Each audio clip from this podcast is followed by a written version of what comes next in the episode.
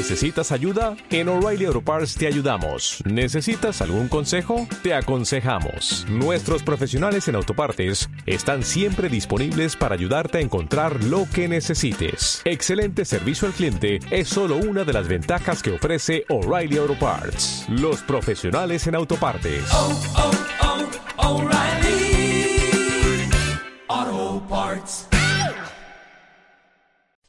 Y bienvenidos a todos y a todas a un nuevo programa de nuestra radio. Una vez más estaremos de vuelta en nuestra pequeña emisora. Como siempre, intentaremos haceros reír y disfrutar de vuestro tiempo de escucha. Sin más novedades ni noticias que decir, pasamos a un nuevo programa de... Radio de San Pedro.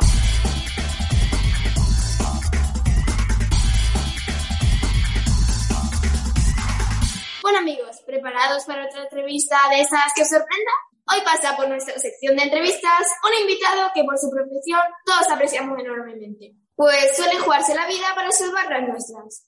Sí, hoy tenemos con nosotros a un bombero de Marbella, pero uno de esos bomberos que en ocasiones le acompaña un compañero muy especial. Bueno, creo que estamos generando la suficiente curiosidad como para querer conocerlo, ¿no? Él es Antonio David Medina Medina, un bombero desde hace tres años, perteneciente al cuerpo de bomberos de Marbella desde hace un año, pero espíritu de bombero desde hace me- muchísimos años. Lleva perteneciendo unos siete años al grupo de especialistas en rescate canino en catástrofes, método ARCON. Yo no sé ustedes, pero nosotros estamos deseando conocer a Antonio David y que nos cuente muchísimas cosas sobre todo esto. Muy buenos días, Antonio y David. ¿Qué tal está? Hola, muy buenos días. Es un placer estar aquí con vosotros. Bienvenido a Radio Televisión Tape San Pedro y gracias por pasar por nuestro programa para contarnos cómo es la labor de un bombero de rescate. Si le parece, vamos a intentar desabrirlo con nuestras preguntas. Empecemos primero averiguando cuándo empezaron sus ganas de ser bombero, con lo arriesgado y peligroso que es esa profesión. Bueno, es, es algo que, que todo niño desde, desde pequeño siempre, siempre se plantea. Eh, lo que pasa es que a mí me duró hasta la adolescencia y ya de adolescente pues lo tenía bastante claro. Tenía bastante claro que me, quería dedicar a ser bombero y, nada, yo incluso cuando iba a bachiller yo le decía a mis profesores, decía, yo solo quiero el bachiller para ser bombero. Y nada, cuando terminé bachiller estuve un par de años trabajando para, para sacarme los estudios y para, o sea, para poder ganar dinero para pagar los carnets, las academias y tal. Y durante ese tiempo estuve un tiempo trabajando de socorrista en la playa y tuve alguna intervención así que de, la- de las que te, te marcan y nada, ahí decidí que quería dedicar mi vida a, lo que es el rescate a- y ayudar a la gente. ¿Qué necesita alguien que desea ser bombero para lograr llegar a conseguirlo? Bueno, sobre todo lo que más necesita es tener muchísimas ganas, porque eh, a día de hoy es una oposición muy complicada, requiere una parte física muy, muy dura. Eh, cada, cada ayuntamiento, cada diputación tiene sus propias reglas del juego, que son las bases de, la convocatoria, y en ellas se redacta lo que necesita, lo que necesitas para entrar. Eh, unos requisitos, por ejemplo, que, se necesitan en todos lados es tener el bachiller, eh, tener los carnets de, camión y, luego te piden unos exámenes teóricos, unas pruebas físicas y a veces unos exámenes prácticos. Entonces, las pruebas físicas son muy duras, eh, son la verdad que a día de hoy eh, no hay otras pruebas físicas en España que, igualen el nivel de, la, de exigencia de las que requiere la de bomberos. Y unas pruebas teóricas también muy duras porque hoy en día la competencia es muy alta. Eh, eh, yo, por ejemplo, compañeros míos que acaban de entrar, eh, hay ingenieros electrónicos, arquitectos, abogados, hay gente que ha sacado carrera y ahora mismo se ha sacado una posición. Entonces requiere mucho, mucho, mucho sacrificio. Pero si, si alguien quiere y tiene la gana, lo puede conseguir. ¿Recuerda cuál fue su primera misión como bombero? Bueno, eh, es, algo que suena como bastante épico, ¿no? Cuando, cuando llegas la primera vez al parque y estás deseando que llegue ese fuego enorme, eh, grandísimo, que, que vas a salvar a todo el mundo, llega tu primer día allí. Y nada, la mía fue simplemente una rama de un árbol que se cayó y fuimos a cortarla, a quitarla de medio de la calle. Y, y nada, eso hasta que, hasta que no llega esa intervención, digamos, difícil, complicada, donde te pones a prueba, donde, pasan malos momentos, eh, puede pasar bastante tiempo. En mi caso fueron unos seis meses, tuvimos un incendio en mi vivienda y, bueno, gracias a Dios no había nadie, pero, pero sí fue una de las intervenciones en la que dije, qué complicado es este trabajo realmente, que, muchas veces intentamos simplificarlo, pero un trabajo en el que te juegas la vida y sobre todo se, eh, le puede costar la vida a alguien si no lo haces bien. Eh, no hay que tomar la ligera y, y hay que darle la importancia que tiene. Hemos visto que además de ser, de ser bombero, también dentro de su trabajo hace labores especiales. ¿Es así? Sí, bueno, es, más o menos así. Eh, yo, junto con Rasti, que lo tenemos aquí al lado, eh, pertenecemos a una ONG que se llama GERMA, es el, grupo especialista en, rescate canino método halcón, en el, en el cual eh, eh, es independiente a los servicios públicos de bomberos. Lo explico rápido. Nosotros somos una, una ONG eh, formada por bomberos de, muchos servicios en la cual nos hemos especializado en la búsqueda de personas sepultadas en catástrofes. Normalmente suelen ser terremotos, eh, pero eh, como los perros son de búsqueda en, escombros, podría ser cualquier tipo de catástrofe, desde la explosión en Beirut que hubo hace dos años, un atentado terrorista como fue el de la T4, eh, un, un derrumbamiento de un edificio, como he dicho anteriormente, por un terremoto. Entonces los perros están capacitados para, para esa búsqueda eh, de una persona que está bajo una montaña de escombros. Y esa labor eh, nosotros la hacemos independientemente de, la, de los organismos públicos, digamos, eh, trabajamos como ONG. Y es cierto que muchas veces no- nos apoyamos en la administración pública porque ellos nos dan, a veces nos dan medios, nos dan la facilidad de, de, de poder realizar este, esta labor porque al final está muy relacionada con nuestro trabajo. Ya antes de ser bombero pensaban ser bombero canino. Eh, sí, y de hecho eh, yo pertenezco a la ONG eh, antes de ser bombero. De hecho, Rasti ya participó en intervenciones antes de que yo fuese bombero. Explico un poco el porqué. Yo, yo pertenezco a, la agrupación de voluntarios de protección civil, entonces estaba muy vinculado también al tema de la emergencia antes de ser bombero. Y a mí siempre era un tema que me había llamado muchísimo la atención. Yo he tenido perros en mi casa toda la vida y, y nada, yo era una cosa que tenía ahí y, y hubo una posición de, en Málaga en el año 2014 en la que casi entré, me quedé por poco y, y nada, yo tenía en ese momento una inquietud de decir, quiero hacer algo que, que, que esté relacionado con esto, pero, pero no lo puedo hacer todavía porque no soy bombero. Pero bueno, vi que había la posibilidad de que a través de protección civil poder entrar en esta ONG, eh, fui a buscar a Rasti a Madrid porque eh, Rasti fue adoptado, eh, miré, viendo por internet y tal, vi que una familia que, que daba un perrito de agua con dos meses y, y nada, allí mi padre me cogió, me montó en el coche, fuimos a Madrid, busqué el perro, ya empecé a formar parte de la ONG y, y nada, poco a poco ya fuimos formándonos los dos y bueno, ahora ya somos los dos integrantes pleno derecho, pero claro, al principio era un poco como iba a las prácticas, eh, fui integrándome poquito a poco. Bueno, hemos mencionado en su, en su presentación que pertenece a un grupo especial de rescate canino en catástrofe. Y aunque ya nos ha hablado un poco sobre su ONG, ¿nos podría contar algo más?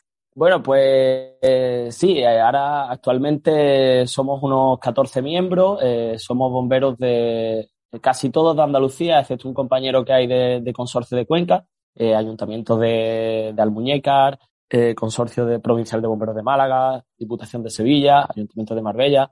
Y eh, una de las peculiaridades que, te- que tiene nuestra ONG es que nosotros los perros eh, los perros son nuestros, o sea, Rusty es mío, está en mi casa conmigo y tal, pero en un momento dado una catástrofe, cualquier compañero podría trabajar con él. ¿Por qué? Porque realmente la herramienta importante a la hora de la catástrofe no soy yo. O sea, realmente es él. Él es el que está capacitado para realizar una búsqueda en las condiciones que se requiere. Entonces, eso hace que al final podamos ser un- mucho más versátiles a la hora de, de que haya un, un- un problema. De los rescates en los que ha estado, ¿cuál ha sido el más especial para usted? Bueno, yo eh, todavía, todavía eh, este, este tipo de intervenciones son poco frecuentes. ¿Y qué pasa? Que la- las dos grandes catástrofes en las que ha participado Rachi, eh, las dos primeras me, me coincidido con circunstancias personales que me fueron imposibles ir. Eh, la primera fue el terremoto de México de 2007, creo recordar, eh, que fue, Rachi fue con, de perro con, con un compañero de David Cabrera, que es bombero de Almuñeca, eh, y él estuvo allí, vamos, durante lo- los cinco o seis días que estuvo el, el terremoto, estuvo Rachi con él. Y luego la siguiente fue la explosión de Virú, que fue con Jair Pereira, que es un compañero de, consorcio de, Málaga, eh, y fue Rachi con él también. Esas son las dos, las dos catástrofes internacionales en las que ha participado Rachi. Eh, ahora, actualmente ya si hubiese algo y, y, bueno, me lo permitiese, porque es verdad que fueron, dio la casualidad que cuando pasaron las dos cosas, una fue cuando estaba haciendo la oposición de Ciudad Real y no podía faltar, evidentemente, y otra fue cuando estaba con la oposición de Marbella, entonces tampoco podía faltar. Y, pero claro, ahora todavía no he, no he ido a ninguna catástrofe internacional. Nosotros estamos preparados, estamos a la espera, pero esperemos que no pase nunca. Eh, eh, desgraciadamente siempre pasa, pero bueno, si pasa aquí estamos para lo que haga falta. También nos preguntábamos cómo se adiestra un perro para que sea bombero o que realice este tipo de trabajo.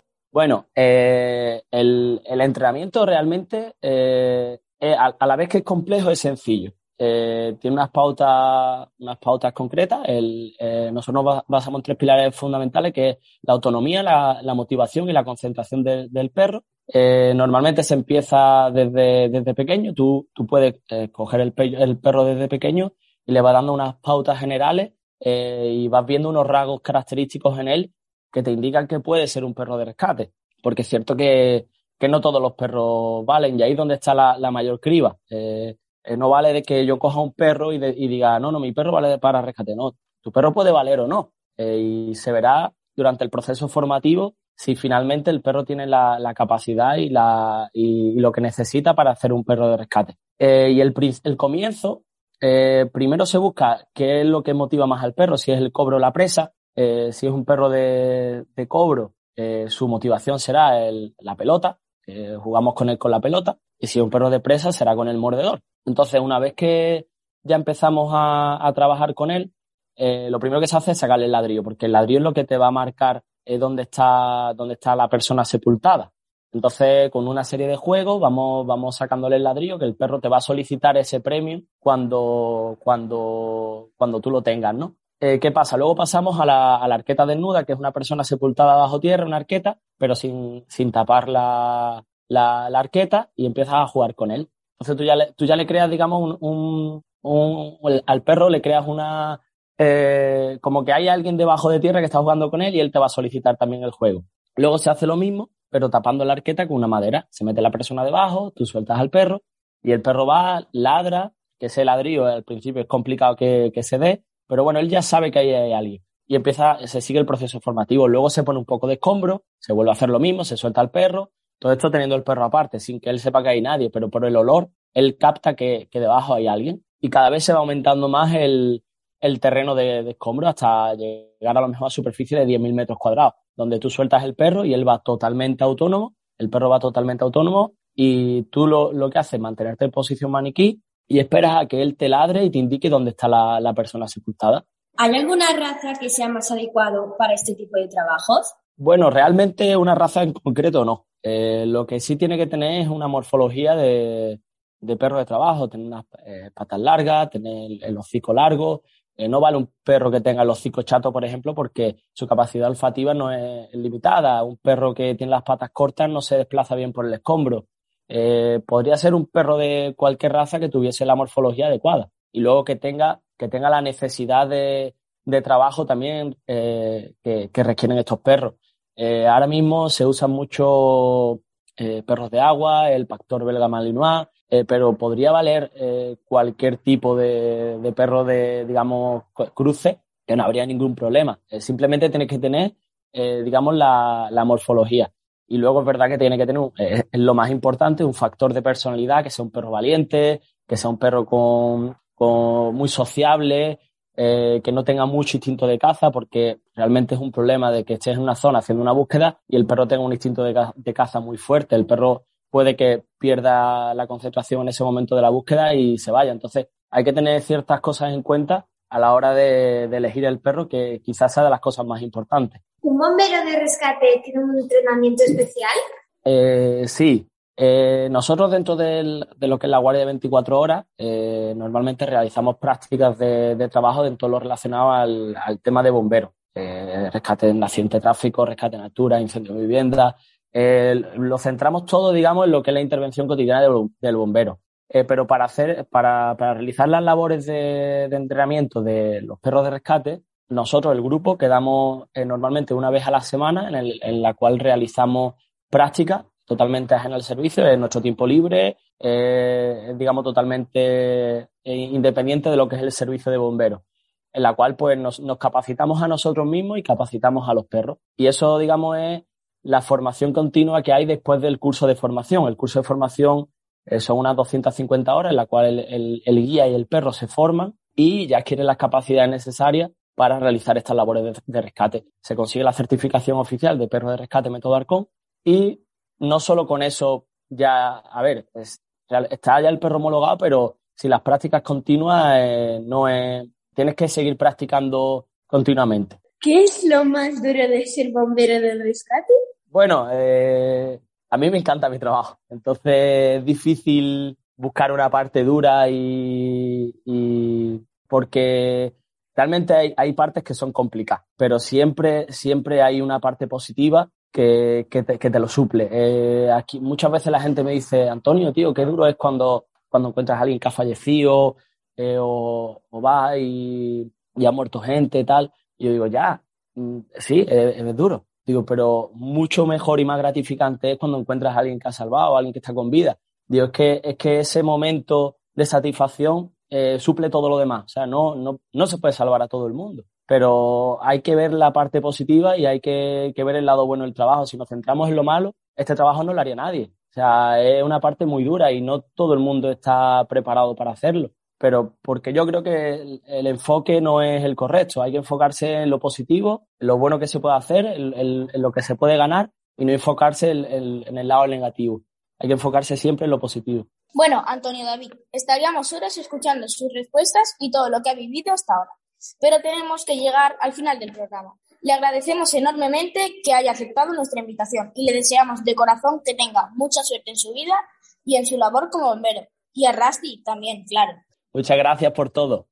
Eh, estoy muy agradecido por la entrevista y, y, nada, si alguna vez alguno de vosotros quiere visitar el parque, eh, que no dude, que no dude en pasar por allí y preguntar por los compañeros que seguramente están encantados en enseñar el parque. Si yo, mejor todavía, vamos.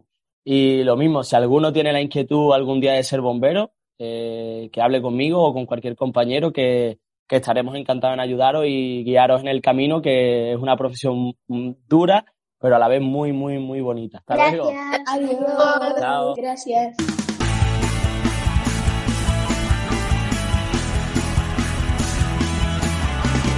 Bueno, después de esta entrevista tan chula, pasamos con esta sección tan deliciosa. La receta de hoy van a ser patatas al gusto. Los ingredientes que vamos a utilizar son, bueno, patatas por supuesto que no, jajajaja, ja, ja, ja. era una pequeña broma. Pues claro que vamos a utilizar patatas, y ajo si os gusta, mantequilla y pimienta. También un poco de sal, que así están más buenas. Y por último, el alimento más importante es la mantequilla. Lo que hay que hacer es, ponemos una patata en un plato o las que os queréis comer y la tapamos con papel film. Pero antes le hacemos, unos agujeros y lo metemos en el microondas. Depende cómo sea la patata de grande, son 8 o 10 minutos. Después la freímos y cuando ya estén cocinadas las partimos por la mitad y le echamos un poco de mantequilla por cada lado, sal, pimienta y ajo. Y ya estarían para comer. Un saludo y adiós.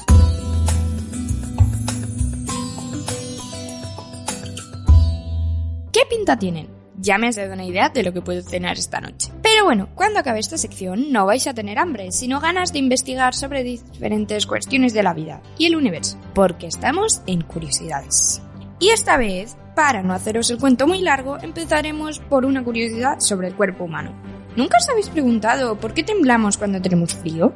La respuesta es simple.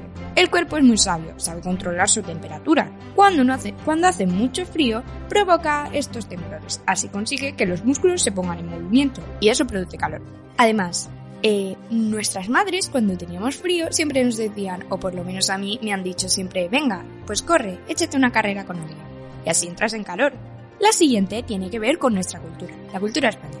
¿Por qué en el Parque Güell de Barcelona hay una estatua de un animal desconocido?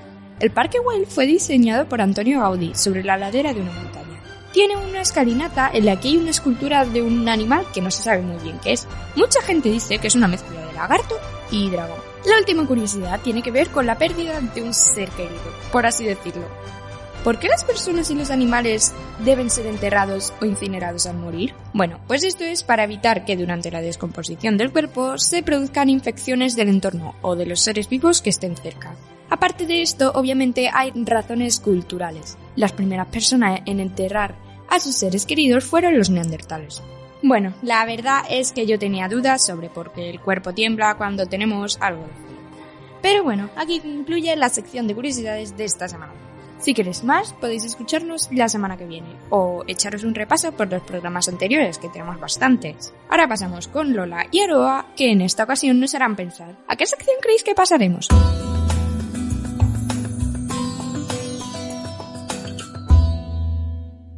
Bueno, bueno, qué curiosidades más curiosas. Me han gustado un montón estas curiosidades, sobre todo la de por qué temblamos. Bueno, Lola, está claro que ha sido la del Parque Güell y la estatua del animal desconocido. Mmm, bueno, mejor dejamos de curiosear y empezamos con la sección. Sí, mejor empezamos con la sección de... ¡Acertijos! Bueno, primero empezamos con lo de la semana pasada. Un hombre de negocios de Los Ángeles se tomó gran trabajo en aprender japonés de una persona nativa de ese lenguaje. Lo, lo, hablaba en forma fluida, su vocabulario y gramática eran excelentes y su acento era bueno. Cuando más tarde visitó Japón y comenzó a conversar con un grupo de hombres de negocios locales. Estos, a duras penas, podían contener la sorpresa y diversión ante la forma en la que hablaba. ¿Por qué? Y la respuesta es porque aprendió el idioma de una mujer. O sea que la persona nativa era una mujer y hablaba en japonés en femenino, siendo él un hombre. Esta era difícil, ¿eh? Bueno, seguimos. Crezco a pesar de no estar vivo. No tengo pulmones, pero para vivir necesito aire. El agua, aunque no tenga boca, me mata. ¿Qué soy? Pues la respuesta era el fuego. ¿Qué? ¿Lo habéis adivinado? Bueno, si es así, este que viene ahora seguro que no lo habéis adivinado. Soy alto siendo joven y corto cuando soy viejo. Resplandezco con la vida y el viento es mi, mayor enemigo. ¿Qué soy? La respuesta es una vela. ¡Wow! Este sí era más bastante difícil. Y bueno, ahora vamos con los acertijos de esta semana. A ver si podéis adivinarlos. En la calle de la P me encontré con la A y la Z, que son amigas de todos. ¿Qué es? Nosotras intentamos averiguar este acertijo y no tenían ni pies ni cabeza. Bueno, seguimos. En un coche iban dos madres y dos hijas, pero en el coche solo había tres pasajeras. ¿Puedes decir cómo es posible? Esto era imposible, ¿no? Bueno, ahora, posible tiene que ser, y si no sabes la respuesta, habrá que esperar a la semana que viene. Pero para el último acertijo no habrá que esperar, ya que os lo voy a decir ahora mismo. Un granjero tiene 10 conejos, 20 caballos y 40 cerdos. Si llamamos caballos a los cerdos, ¿cuántos caballos tendrá? Y ya está, Lola. Este sí que no lo habéis adivinado. Bueno, al menos eso creo. La pena es que ya hemos terminado esta sección. Tienes razón, Aroa. Este no lo puede adivinar. Y también tienes razón en que hemos terminado esa sección. Pero ahora pasamos con Carla y sus películas y series. ¿Y tú, Carla? ¿Las has adivinado todos?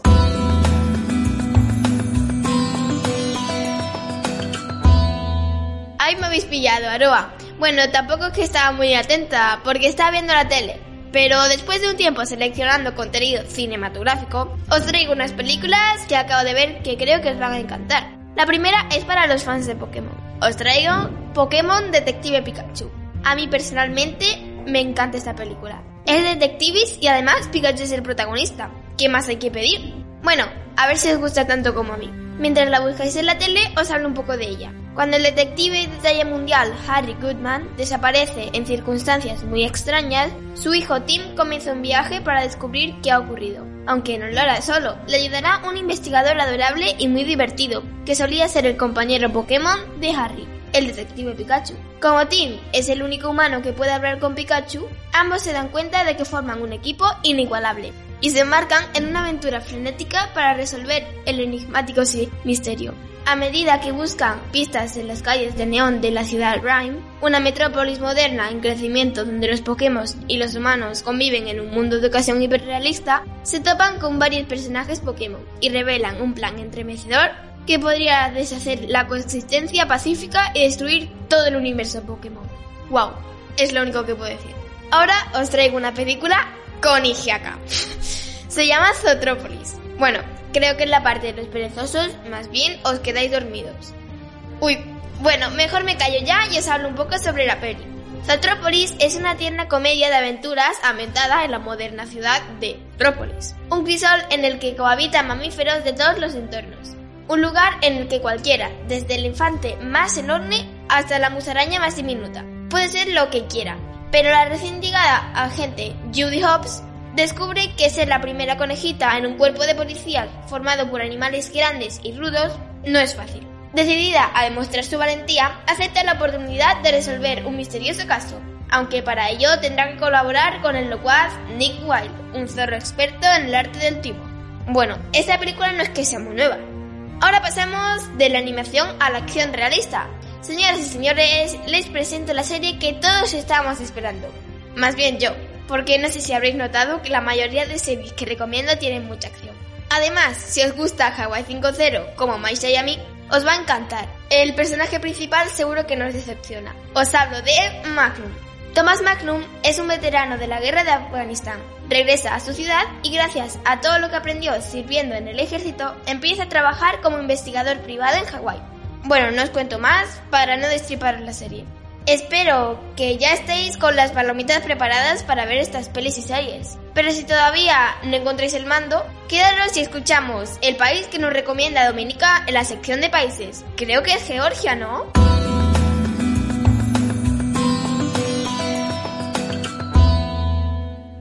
Sí, hoy vamos a hablar de Georgia, pero no puedo decir que no te ha salido fenomenal y seguro voy a ver estas series y películas. Bueno, ya con esto empezamos con países, la sección de las personas curiosas, pero desde el principio digo que no soy de Georgia y unas veces puedo pronunciar muy mal unas cosas, así que perdón si lo digo mal, ¿vale?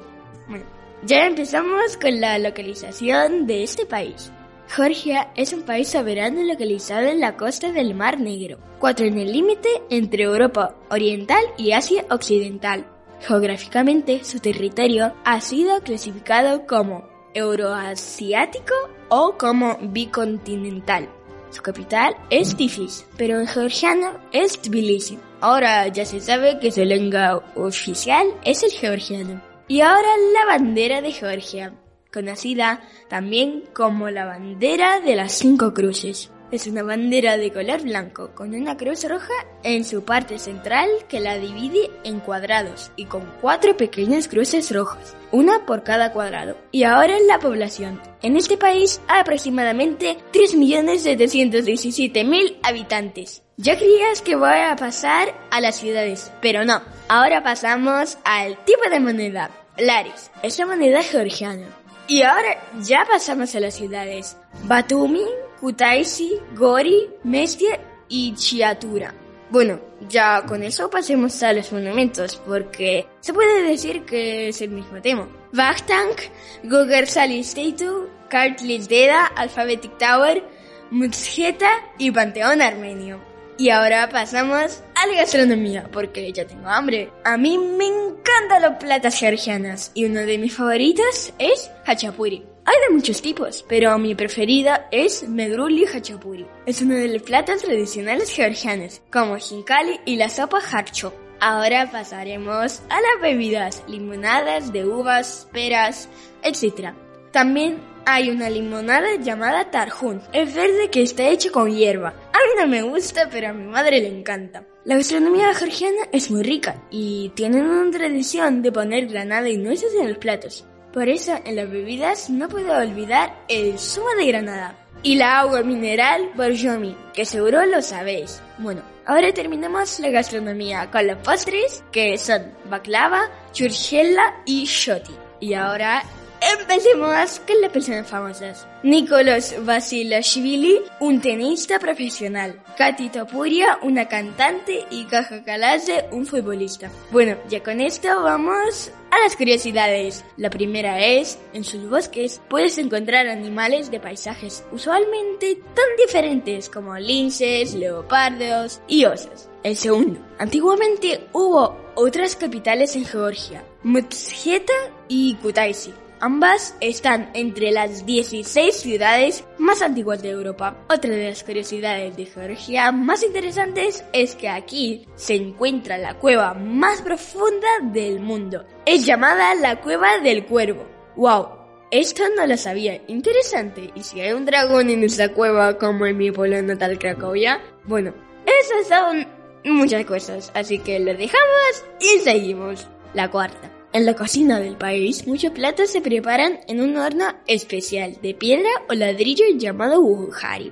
Y por último, la quinta. El alfabeto de Georgia es el quinto más antiguo, además de no poseer mayúsculas. La verdad es que mire el alfabeto georgiano y las letras son redondas y rizadas. Si la veis, vais a entenderlo. Las letras parecen a los espagueti cocinados en el plato. Bueno, ya con esto pasemos al clima, porque yo quiero ir a Georgia y a vosotras les recomiendo, porque es un país muy amigable y bonito. Pero hay que saber las temporadas en que mejor se puede visitar el país. Georgia se encuentra entre las costas del Mar Negro y las altas montañas del Cáucaso. A pesar del pequeño tamaño de la nación, el clima del país es muy variado. Su posición caracteriza el clima que varía entre el clima templado pero muy lluvioso de la zona costera, el clima continental seco de la parte oriental del país y el clima alpino de las zonas montañosas del Cáucaso. Y el mejor momento para un viaje a Georgia es en los meses de primavera y verano, es decir, los meses de mayo a septiembre. En los meses de verano, las zonas montañosas del país tienen un clima fresco similar al de los Alpes. Julio y agosto son los que mejores meses para practicar el senderismo en las montañas. Si desea tomar unas vacaciones junto al mar a lo largo de la costa del Mar Negro, los meses entre junio y agosto son excelentes. Y ya, se acabó esta sesión. Espero que os haya gustado y ahora pasamos con Denise y su sección...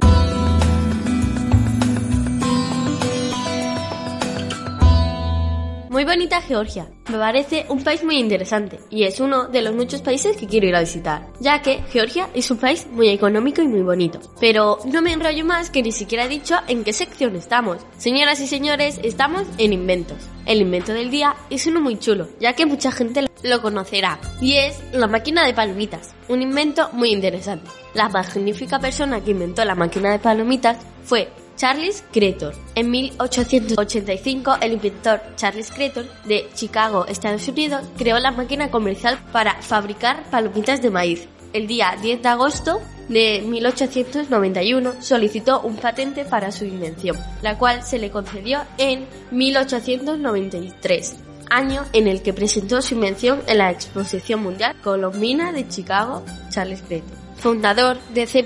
Cretors and Company en Chicago, presentó la primera máquina móvil de palomitas de maíz del mundo en una exposición internacional de Chicago en 1893. Scientific American. Él informó que esta máquina fue diseñada con la idea de moverla a cualquier lugar, donde el operador puede hacer un buen negocio. El aparato, que es ligero y fuerte y pesa solo 400 o 500 libras, puede ser arrastrado fácilmente por un niño a cualquier campo de pic y muchos otros lugares donde se puede hacer un buen negocio por un día o dos. Y espero que os haya gustado mucho esta sección y os haya entretenido. Ahora os dejo con mi biblioteca, donde Pablo os va a recomendar unos libros chulísimos.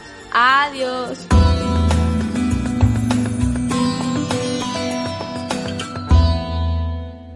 Yo prefiero sin duda alguna las palomitas con mantequilla que con sal. Es un sabor increíble y más cuando están hechos en una máquina de palomitas. Además, unas buenas palomitas se acompañan con una buena noche de pelis. Y como todos sabemos, las pelis salen de los libros. Por eso hoy os traigo unos libros increíbles para que os tiréis días enteros leyéndolos. Como primer libro tenemos Invisible, emotiva, conmovedora y diferente. El Invisible narra a través de los ojos de un niño una historia que podría ser la de cualquiera. ¿Quién ha deseado alguna vez ser invisible? ¿Quién ha deseado alguna vez dejar de serlo? El problema es que nunca he llegado a controlar bien ese poder. A veces, cuando más ganas tenía ser invisible, era cuando más gente me veía. En cambio, cuando deseaba que todos me vieran, era cuando a mi cuerpo le daba por desaparecer, según las reseñas del autor. Como siguiente libro, lo mejor de cada uno. El verano de quinto a sexto de primaria va a ser un verano diferente. Las cinco amigas irán a un campamento lejos de sus casas, donde están muy contentas, pero también echarán de menos a sus familias. Se ayudarán entre ellas en los momentos difíciles y aprenderán a confiar en sí mismas y en sus capacidades. Además, vivirán una emocionante aventura en el castillo de Miss Wells. Y por último, traemos Mis padres me vuelven loco. Desde que su padre se ha convertido en amo de casa, todo va fatal. Hace comidas repugnantes, monta desastres con la colada y encima espera que yo limpie su habitación con su propio trapo. ¡Qué ilusión! Y lo peor de todo es que ha decidido que ahora él es su mejor amigo y no habla de hablar con él. Hay que solucionar eso urgentemente, pero ¿cómo? Pero ya no os digo más, que si no os cuento todo el libro tan rápido como os he contado esta sección de biblioteca. Así que con un saludo y unas palomitas me despido. Adiós.